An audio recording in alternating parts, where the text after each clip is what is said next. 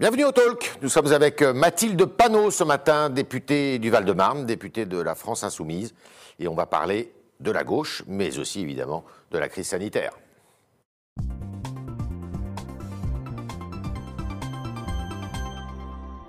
Bonjour Mathilde Panot. Bonjour. Alors, il y a euh, Jean Castex, le Premier ministre, qui est en train de détailler ce que le président de la République a présenté euh, mardi soir. D'abord, ce, déconfinement progressif en trois étapes, est-ce que ça vous paraît être la bonne solution? La bonne nouvelle, c'est qu'il réouvre les petits commerces. Et puis peut-être que ce qu'on pourrait résumer de ce qu'a dit Emmanuel Macron, le président de la République, c'est que ces petits commerces n'auraient jamais dû fermer, puisque la manière dont nous avons été confinés pour une deuxième fois, et en fait euh, quelque chose qui avantage extrêmement les grands groupes et notamment euh, Amazon dont on a beaucoup parlé avec euh, Jeff Bezos, homme le plus riche du monde qui s'est quand même enrichi de 74% avec ce Amazon dont profitent quand même, même si on peut contester le principe, les petits commerces parce que par définition ils peuvent faire, ils peuvent envoyer leurs leur, leur colis et leurs achats, oui, leurs ventes par, par le biais d'Amazon. On était quand même sur un problème de cohérence de mesure parce qu'il faut nous expliquer Vous pourquoi. Vous étiez contre la fermeture des commerces. On était contre la fermeture des petits commerces donc ça, euh, c'est une bonne nouvelle. Et puis la, deuxième euh, nouvelle qui est importante pour nous, c'est que euh, tout ce qui est culture va pouvoir, je l'espère, réouvrir. Et ça, pour nous, c'est important parce que les personnes ne sont pas que des corps, ne sont pas voilà, que, des, corps à, un moment, mais nous sommes aussi des êtres de culture. Et la culture est, je crois, quelque chose d'essentiel. Mais notre problème, quel est-il? C'est que ce deuxième confinement, c'est l'échec du déconfinement du premier confinement. Et nous avons un Premier ministre qui refuse systématiquement d'écouter les propositions qui lui sont faites. Et nous avons présenté ce mardi un plan pour proposer des alternatives au confinement parce que nous n'allons pas rester un an confinés. Un plan économique notamment? Comment Un plan économique Évidemment, un plan économique avec l'idée autour de l'idée du roulement, roulement dans les écoles, mais aussi dans les transports, dans les entreprises, et une démocratie sanitaire dont nous avons impérativement besoin. Alors il y a deux points sur lesquels je voudrais vous, vous, vous entendre, qui sont euh, assez sensibles. Euh, d'abord, c'est euh, la surveillance euh, des cas contacts et des patients, des, gens malades. Il semblerait qu'ils veuillent bah, saisir le Parlement de ce sujet pour que ce soit un, isolement un peu contraignant. Et il faut passer, semble-t-il, par une loi. Est-ce que vous êtes d'accord pour que les gens qui sont déclarés malades eh bien, soient mis à l'isolement de façon autoritaire, d'une certaine façon alors, qu'il y ait un isolement, oui, nous sommes d'accord. Euh, euh L'OMS, l'Organisation mondiale de la santé, disait dès mars qu'il fallait tester, tester, tester, et euh, donc tester, isoler, soigner. Donc euh, oui, nous sommes d'accord pour qu'il y ait une septaine d'isolement. Là où nous ne sommes pas d'accord, c'est sur l'obligation et surtout sur l'amende en fait qu'il devrait y avoir. Qui, pas de sanction pour vous? Non, pas de sanction. Pourquoi? Parce que ça peut avoir un effet pervers extrêmement fort. C'est-à-dire que il faudrait prendre la chose au contraire, c'est-à-dire avoir une loi qui contraigne l'État à donner les conditions matérielles et sanitaires pour que les gens puissent s'isoler. On avait parlé beaucoup euh, de réquisitionner des chambres d'hôtel, je pense que ça s'est extrêmement peu fait. C'est exclu ça maintenant. donc oui, mais il faut donner les possibilités aux gens de vraiment s'isoler, parce que s'il n'y a pas les conditions matérielles et que vous avez une amende extrêmement forte, que va-t-il se passer? Mmh. Il va se passer que les gens vont cacher le fait qu'ils sont contaminés. Et n'iront pas se faire Et donc, euh, il faut notamment qu'il y ait une obligation et une interdiction de pouvoir licencier des gens, mettre fin à des contrats lors de cette période d'isolement. Vous ne voterez pas s'il y a une loi, vous ne la voterez pas Non, parce que je crois que c'est une mauvaise méthode. Deuxième décision qui est assez intéressante, enfin importante et qui est euh, euh, l'objet d'un débat dans notre pays, c'est la vaccination. Donc la vaccination ne sera pas obligatoire et le président de la République a dit qu'il voulait associer aux décisions euh, à caractère sur le, sur le vaccin un collectif de citoyens pour le consulter. Qu'est-ce que vous pensez de cette euh, décision? Alors, je pense que c'est une bonne chose de ne pas le rendre obligatoire, parce que euh, tous les scientifiques et tous les organismes disent que ce n'est pas une bonne manière de répandre euh, un vaccin que de le rendre obligatoire. Donc ça, je pense que c'est une bonne chose. La deuxième chose, sur associer des citoyens, bon, ça, le président de la République nous l'a déjà fait plein de fois. Il nous l'a fait notamment avec la Convention citoyenne pour le climat, dont ils sont en train d'enterrer les 150 mesures les unes après les autres. Nous avons un vrai problème de démocratie sanitaire dans ce pays C'est-à-dire que nous n'associons jamais personne. Le président prend ses décisions tout seul. Nous faisons régulièrement des, réunions avec M. Castex, le Premier ministre, qui euh, euh, a dit dans la presse que, euh, enfin, a fait glisser dans la presse le fait qu'il ne voulait plus faire ces réunions parce que nous serions trop critiques vis-à-vis des décisions qui sont prises. Et en fait, le Parlement n'est consulté que pour dire oui ou non sans pouvoir changer une seule virgule. Nous, nous avons proposé depuis le début de, de cette première vague 11 propositions de loi, une commission d'enquête de 180 pages avec beaucoup de propositions, d'une centaine d'auditionnés, cinq guides, euh, cinq plans nous avons proposés, et maintenant euh, euh, ce plan avec les alternatives au confinement à penser. Hmm. Jamais nous n'avons été entendus sur quoi que ce soit. Vous êtes contre le principe du Conseil de défense qui se réunit bien sûr, de façon hebdomadaire Bien sûr, vous comprenez que le Conseil de défense, contrairement au Conseil des ministres sur lequel il y a un compte rendu, le Conseil de défense est protégé par le secret défense. Parce qu'ils ont peur. Ce n'est pas normal que des de questions de santé Peut-être, peut-être, mais ce n'est pas normal que des questions de santé ou d'écologie soient traitées sous le sceau du, secret défense. Le, Conseil de défense doit s'occuper de, questions de défense, point, et pas de questions sanitaires. Nous avons besoin d'avoir des comités sanitaires dans les entreprises, dans les écoles, parce que ce sont eux qui savent comment on peut faire et au mieux se protéger. Vous êtes euh, critique vis-à-vis de la gestion de cette crise sanitaire. Vous voyez quand même que partout en Europe, même en Allemagne, euh, ces jours-ci, eh bien, euh, c'est compliqué et que euh, tout le monde tâtonne finalement. Euh, est-ce que vous, ça vous rassure quand vous vous comparez? Non, pas du tout. Non, pas du tout. Déjà, moi, moi, moi je, j'ai extrêmement honte de voir un président de la République qui nous explique qu'on ne pouvait pas prévoir la seconde vague. C'est mmh. faux. Nous aurions dû prévoir la seconde vague. Et savez-vous que, alors que nous sommes en train d'être dans cette seconde vague, et le Conseil scientifique prévoit même une troisième, voire une quatrième vague. On vient de voter à l'Assemblée nationale un PLFSS, donc un projet de loi de finances euh, de la, sécurité, sociale, qui prévoit 800 millions d'euros d'économies pour l'hôpital public et qu'en pleine pandémie, il y a encore 13 hôpitaux à qui on demande de fermer des lits. Donc en fait, ils n'apprennent jamais rien, ils ne tirent aucune leçon de ces crises et donc nous sommes en total désaccord avec euh, la manière dont est gérée cette crise. Et je tiens à le dire parce que c'est le plus important, oui, nous pouvons faire autrement. Et vous irez manifester samedi, par exemple, il y a des rassemblements qui sont prévus par des commerçants, les gilets jaunes continuent, reviennent. Vous êtes dans la rue avec eux? Bien sûr, euh, j'étais dans la rue euh, samedi dernier, notamment contre euh, la loi de sécurité globale, et je serai dans la rue aussi ce samedi, malgré la provocation du préfet l'allemand qui, d'un coup, interdit la marche des libertés qui était prévue contre cette loi de sécurité globale, et qui est une provocation parce qu'on ne peut pas comprendre, il n'y a aucune raison qui se justifie qu'un rassemblement soit moins contaminant qu'une marche, ce n'est pas possible. Donc oui, je serai dans la rue pour manifester contre cette loi liberticide. Alors Jean-Luc Mélenchon a, a, décidé de se présenter à la présidentielle. Euh, vous serez derrière lui? Évidemment, euh, je le soutiens et euh, j'ai signé comme 150 000 citoyens et maintenant plus pour soutenir sa candidature. Il y a combien de signatures maintenant? Il doit y en avoir 180, 185 000 à l'heure où nous parlons. Sur ça veut dire qu'il n'y aura pas d'union de la gauche? Euh, non, ça ne veut pas dire qu'il n'y aura pas de l'union de la gauche, mais nous, nous partons du principe que c'est euh, le programme qui est candidat et que notre programme a fait ses preuves justement dans cette crise de coronavirus. Nous ne sommes pas euh, comme La République en marche ou le Rassemblement national qui devons retourner nos vestes après ce qui s'est passé en réévaluant nos idées, puisque ce sont eux qui sont responsables de l'impasse dans laquelle nous sommes.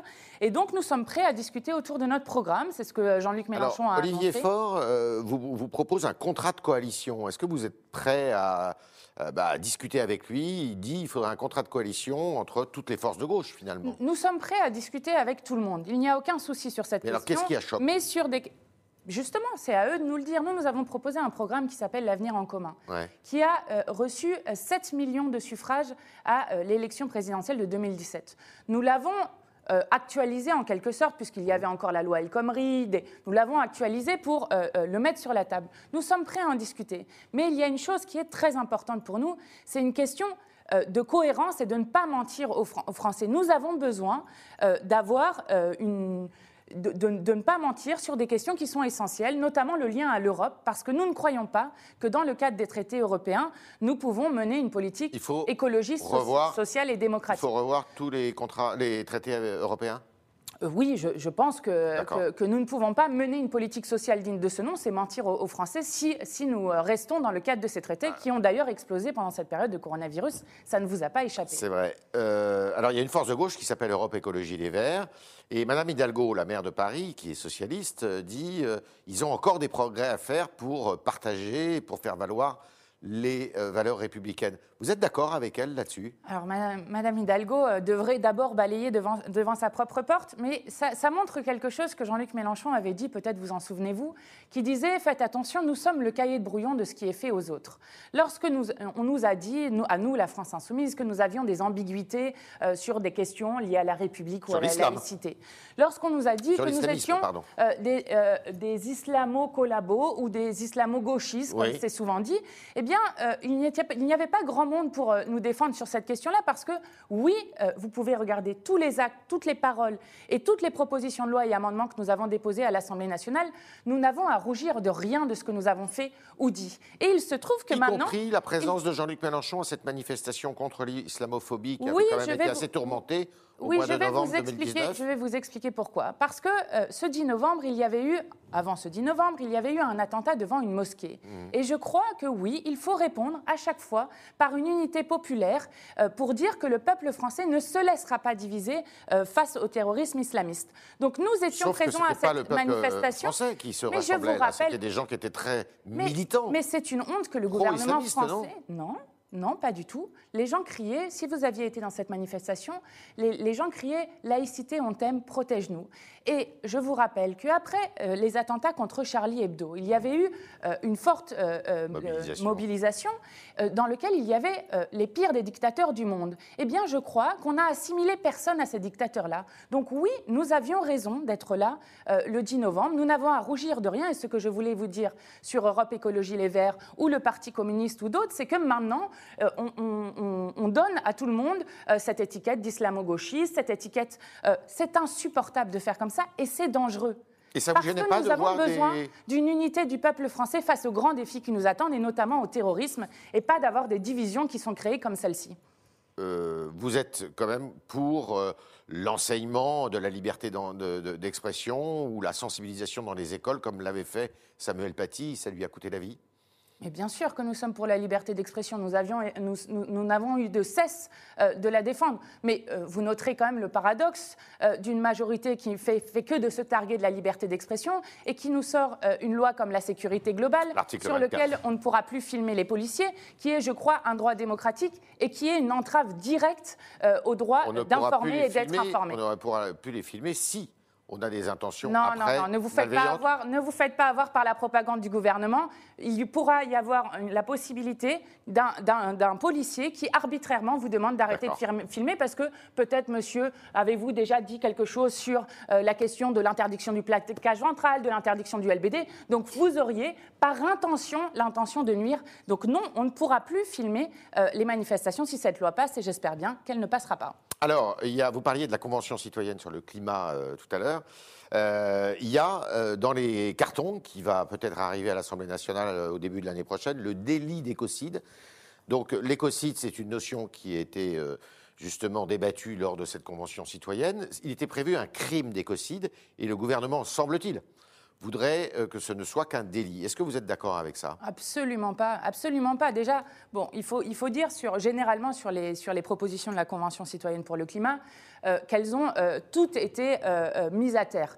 le moratoire sur la 5G, le gouvernement est passé outre puisqu'il a déjà ouvert les enchères sur la 5G. Mmh. bon, on, on, peut en citer beaucoup comme ça. Je vous rappelle que demain, c'est l'anniversaire des trois ans du tweet d'Emmanuel Macron sur l'interdiction du glyphosate. Trois ans après, le glyphosate n'est toujours pas interdit, etc. etc de, consultation Oui, oui, et euh, d'ailleurs, d'ailleurs, il y a eu une manifestation euh, des citoyens, de certains des citoyens de la Convention citoyenne pour le climat qui disent qu'ils ont servi de faire valoir euh, et qu'ils ne, se reconnaissent absolument pas dans ce qui est fait par le gouvernement. Sur l'écocide, si j'en viens sur l'écocide, ce que demandait la Convention citoyenne pour le climat, c'est que la France joue un rôle à l'international pour instaurer ce crime d'écocide. Donc il y a un rôle international de la France dessus. Finalement, on arrive avec quelque chose de franco-français qui est un délit, et c'est quand même bon, euh, se moquer un peu, un peu du monde. Vous la voterez quand on voit, quand on voit, je vais vous dire juste, je termine dessus, quand on voit que par exemple ils sont incapables de faire les contrôles nécessaires pour que notamment Lafarge arrête de déverser du béton dans la Seine, euh, pour que euh, les entreprises, comme ça s'est passé près de Rouen à Lubrizol, fassent en sorte que les obligations soient respectées. Donc Bon, c'est vraiment de l'affichage politicien pour dire qu'on avance sur l'écologie, mais ce n'est absolument pas à la hauteur des enjeux. Pourriez voter ce projet de loi quand même? On va voir ce qu'il y a dedans, mais je, crois que ce n'est pas à la hauteur, non? Je crois que ce n'est pas ce que demandent les associations écologistes depuis des années. On est avec Mathilde Panot ce matin, députée du Val-de-Marne de la France Insoumise. on continue avec vos questions chez internautes qui sont posées par Jean-Baptiste Sémerdian.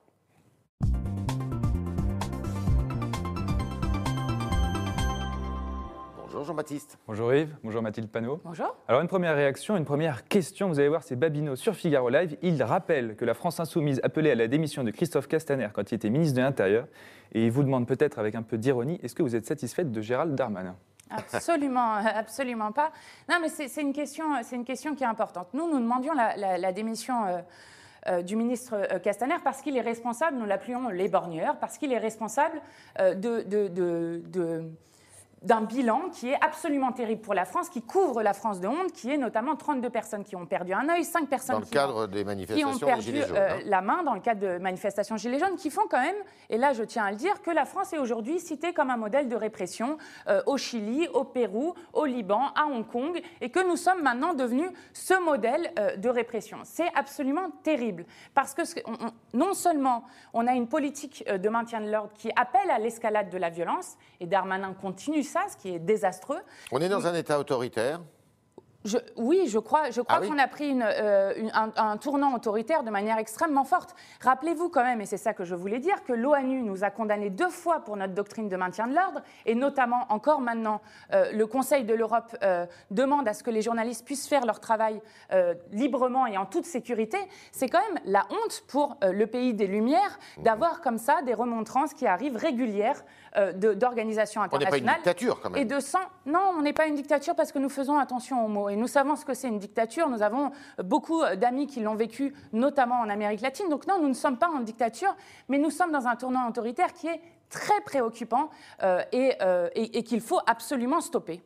Autre question. Oui, on reste sur un sujet de l'ordre, enfin en tout cas du maintien de l'ordre. Janie suggère un référendum sur la loi de sécurité globale. Est-ce que la France insoumise y serait favorable? Ce serait, Ça serait une très bonne idée, euh, je crois. Il faudrait la soumettre au, oui, puisque, à l'approbation du peuple puisque cette loi, cette loi aujourd'hui, en fait, finalement, euh, la République en marche a la majorité qu'elle a seulement dans l'hémicycle. Il faudrait voir ensuite à l'extérieur, et je crois qu'il y a une opposition extrêmement forte. On le voit par le nombre euh, de personnes qui vont en manifestation, notamment samedi dernier. mais il y a aussi une centaine euh, d'organisations de défense des droits humains qui sont contre cette loi. Il y a euh, des journalistes qui s'opposent à cette loi, etc., etc. Je crois qu'il y a une opposition très très forte à cette loi qui va faire pas seulement euh, l'interdiction de filmer des policiers, qui est un des aspects, mais qui va plus généralement faire que tout le monde soit surveillé, notamment avec des drones et des caméras de surveillance. À défaut que ce texte soit soumis au peuple, est-ce que vous demandez le retrait, l'abandon de l'article 24 Ah oui, je crois que cette semaine a montré quand même ce que, les dangers que représentait ce texte. Nous avons eu euh, lundi soir la, soirée de la honte, comme l'appellent euh, beaucoup, avec euh, cette action qui avait été faite à République, exactement, pour arrêter l'invisibilisation des exilés, et qui s'est terminée avec une répression extrêmement forte, qui là aussi a été soulignée par des organisations internationales comme étant indigne de la France, avec notamment un journaliste qui a fini roué de coups dans, dans, un coin. et puis, vous avez sûrement vu aussi sur les réseaux sociaux cette vidéo absolument terrible d'un producteur de musique qui se fait euh, tabasser, il n'y a pas d'autre mot, tabasser par des policiers qui ne savaient pas qu'ils étaient filmés. Et s'ils n'avaient pas été filmés, alors la version des policiers qui disait que ce producteur de musique les avait tapés, ce qui est faux, euh, aurait prévalu. Donc oui, nous avons besoin de ces images parce que ce n'est pas une manière d'invisibiliser, d'arrêter le problème des violences policières. Il faut le traiter sur le fond et notamment avec des moyens humains et euh, une autre relation entre police et Vous population. demandez la démission de Gérald Darmanin? Oui, je pense. En, tout cas, je pense qu'il est responsable. Euh, mais au-delà, en fait, c'est pas qu'une question de personne. Moi, je tiens vraiment à dire ça. C'est une question d'une politique d'une répression absolument sans précédent qui est faite sous euh, Emmanuel Macron, qu'il faut absolument cesser parce que c'est ça la démocratie, c'est d'accepter justement qu'on conteste votre politique. Et je crois qu'ils ont beaucoup de mal avec ce concept-là. Autre question. Justement, qu'est-ce que vous répondez à Frédéric qui dit que euh, cette- ce lundi de la honte, comme vous l'appelez, est une manipulation de l'extrême gauche? On instrumentalise les migrants, dit-il. Alors, pas du tout. Alors, euh, ça, c'est, ça, c'est une des, une des euh, réponses qui a été donnée et qui est notamment un glissement vers les choses d'extrême droite. Qu'est-ce qui s'est passé exactement lundi? Qu'est-ce qu'essayait de faire cette, euh, association? Enfin, ces associations. C'est des associations qui nourrissent, euh, euh, donnent des vêtements à ces exilés qui sont des exilés qui, ont été, qui viennent d'un démantèlement d'un camp sur lequel on n'a donné aucune solution à des gens. Donc, il y a 500 personnes qui n'ont aucune solution. Fermer les yeux sur, ces questions-là n'est pas une solution. Moi, je veux bien qu'on raconte tout ce qu'on veut sur l'extrême droite, de il faudrait les renvoyer à la mer, il faudrait. Qu'est-ce que ça a donné cette doctrine-là? Absolument rien. Parce que non, les gens n'arrêteront pas de venir tant qu'on n'arrêtera pas de détruire euh, euh, les agricultures, de faire la guerre à des endroits, euh, d'avoir un, changement climatique qui va quand même amener à euh, euh, 250 millions de réfugiés, voire même un milliard de réfugiés climatiques d'ici à 2050. Donc la question des causes des migrations est importante. C'est-à-dire qu'il faut arrêter notamment les accords de libre-échange, etc. Mais quand les gens sont là, bien sûr qu'il faut les accueillir dignement. Qu'est-ce que c'est que ça 500 personnes euh, qu'on chasse euh, le plus loin possible pour ne pas les voir? Eh bien, cette association a eu raison de dire qu'il fallait trouver des solutions et qu'on ne pouvait pas invisibiliser ces personnes. Donc non, ce n'est pas une manipulation et je crois que les images de la répression montrent bien que euh, s'il y a une chose sur laquelle on ne doit pas continuer, c'est bien cette loi de sécurité globale. Merci Mathilde Panot. Merci Merci, à d'être passée dans les studios du Figaro ce matin. Merci à vous autres euh, internautes, toujours très nombreux, avec Jean-Baptiste Sémergent qui euh, posait vos questions ce matin. Merci Jean-Baptiste et à demain si vous le voulez bien.